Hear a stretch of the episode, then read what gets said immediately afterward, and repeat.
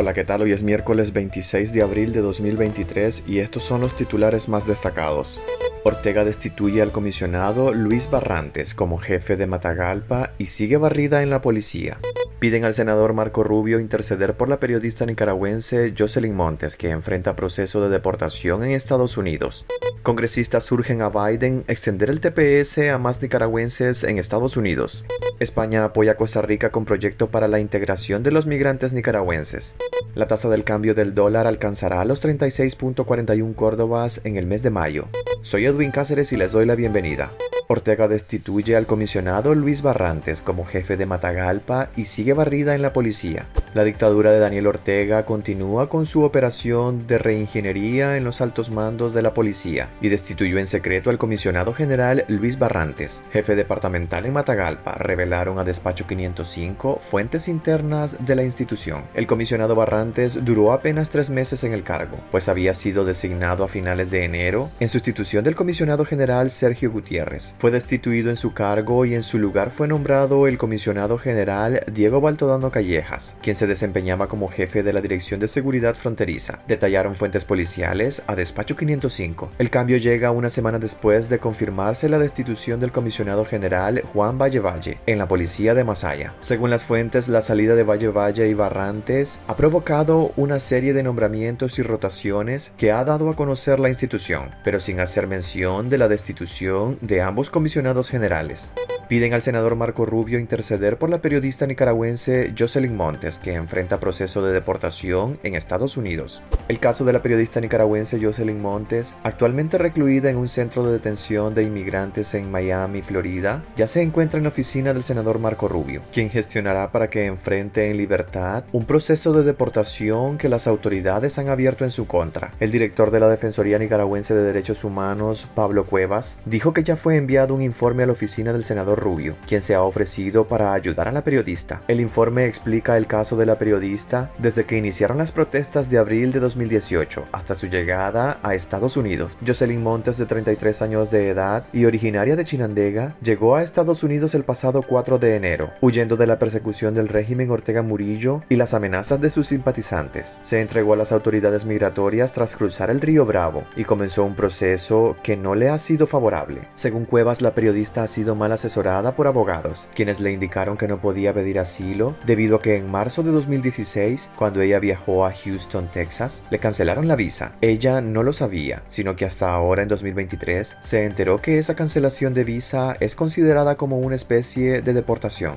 Congresistas urgen a Biden extender el TPS a más nicaragüenses en Estados Unidos. Siete congresistas estadounidenses pidieron al presidente Joe Biden extender tan pronto como sea posible el estatus de protección temporal o TPS a más nicaragüenses que llegan a ese país huyendo de la represión y la crisis económica por causa de la dictadura de Daniel Ortega. El caucus hispano del Congreso está compuesto por 30 miembros del Partido Demócrata, de ascendencia hispana, pertenecientes al Congreso de Estados Unidos. Se dedican a asesorar y dar voz en el proceso legislativo a temas que afectan a hispanos y latinos en Estados Unidos. En la misiva enviada al presidente piden que se publique una decisión sobre el TPS tan pronto como sea posible. Los nicaragüenses recibieron el TPS por primera vez en 1999, tras el paso del devastador huracán Mitch. Ahora piden que se amplíe teniendo en cuenta la crisis sociopolítica y económica que vive el país. Al ser beneficiarios del programa, las personas evitan la deportación y están exentos de pagar una tarifa extra,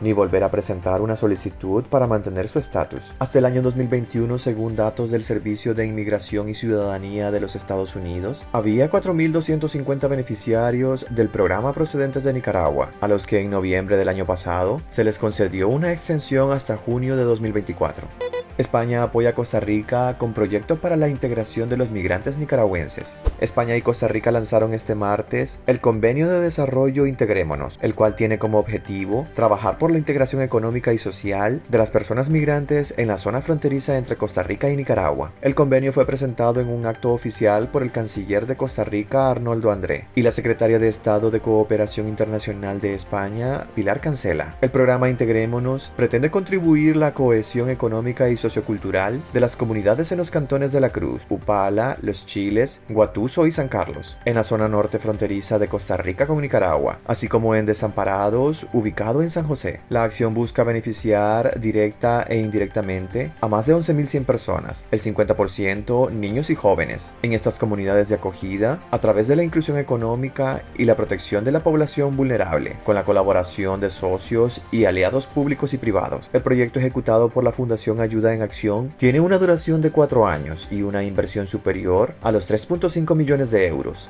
La tasa de cambio del dólar alcanzará los 36.41 córdobas en el mes de mayo.